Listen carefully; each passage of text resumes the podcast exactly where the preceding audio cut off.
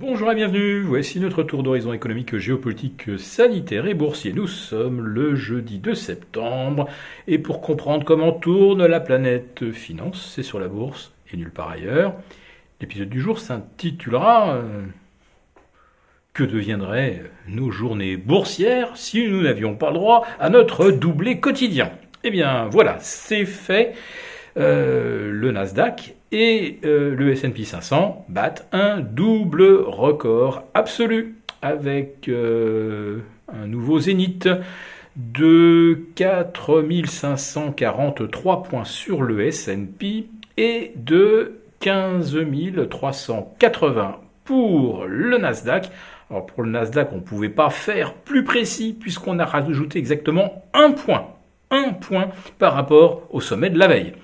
Pour euh, le S&P 500, on rajoute 3 petits points, mais ça suffit. C'est le 53e record, et pour le Nasdaq, c'est le 33e. Voilà.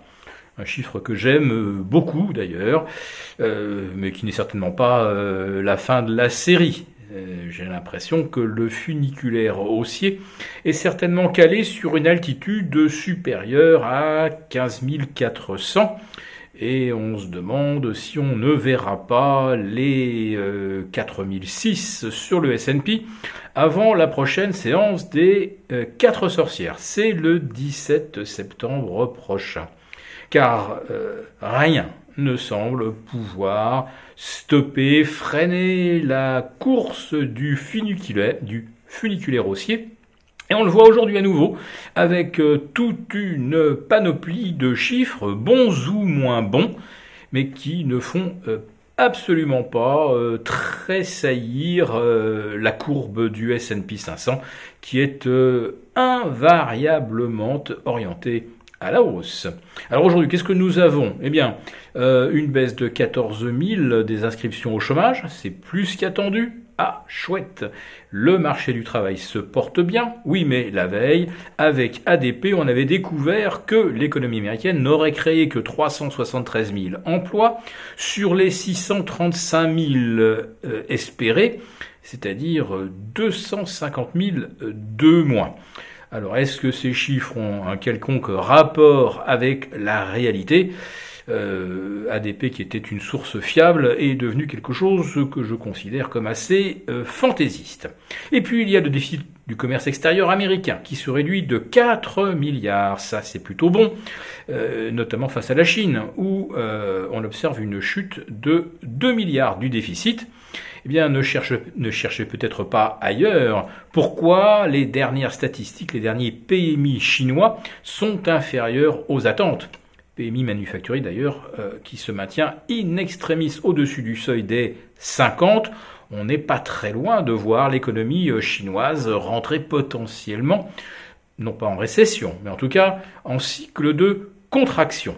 Alors c'est vrai qu'il y a eu la fermeture des ports euh, chinois pour euh, des questions euh, sanitaires, ports qui ont donc rouvert récemment. Mais tout de même, c'est un signe non, non négligeable d'un ralentissement de la demande adressée par les consommateurs chinois, pardon, les américains à l'industrie euh, chinoise. Qu'avons-nous d'autre aujourd'hui à nous mettre sous la dent? Eh bien, euh, un chiffre décevant, euh, vraiment décevant.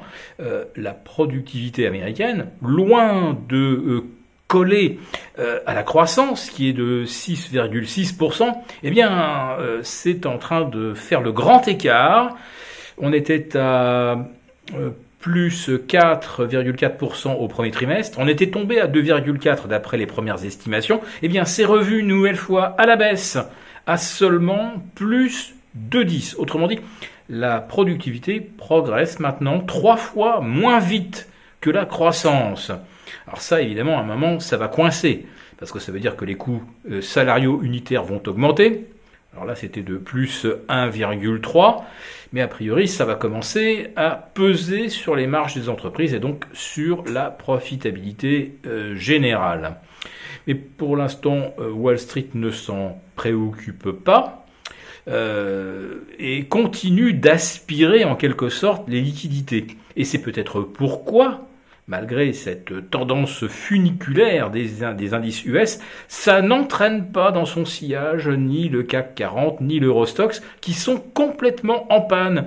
Euh, le CAC 40 bloqué vers 5760, euh, l'Eurostox aux alentours de 4230. On est là sur des écarts d'à peine 0,1% de hausse, alors qu'on est déjà à plus 0,4 sur le S&P, sur le Nasdaq, dès l'ouverture aux États-Unis.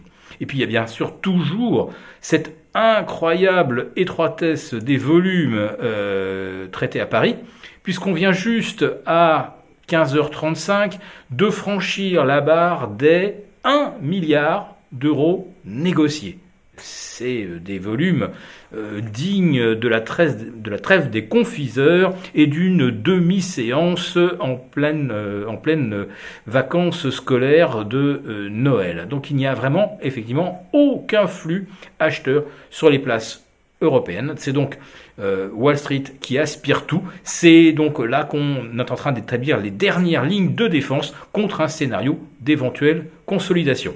Puis je ne serais pas complet quand même si je ne vous, si je n'évoquais pas euh, euh, le Bitcoin qui renoue avec les 50 000 dollars.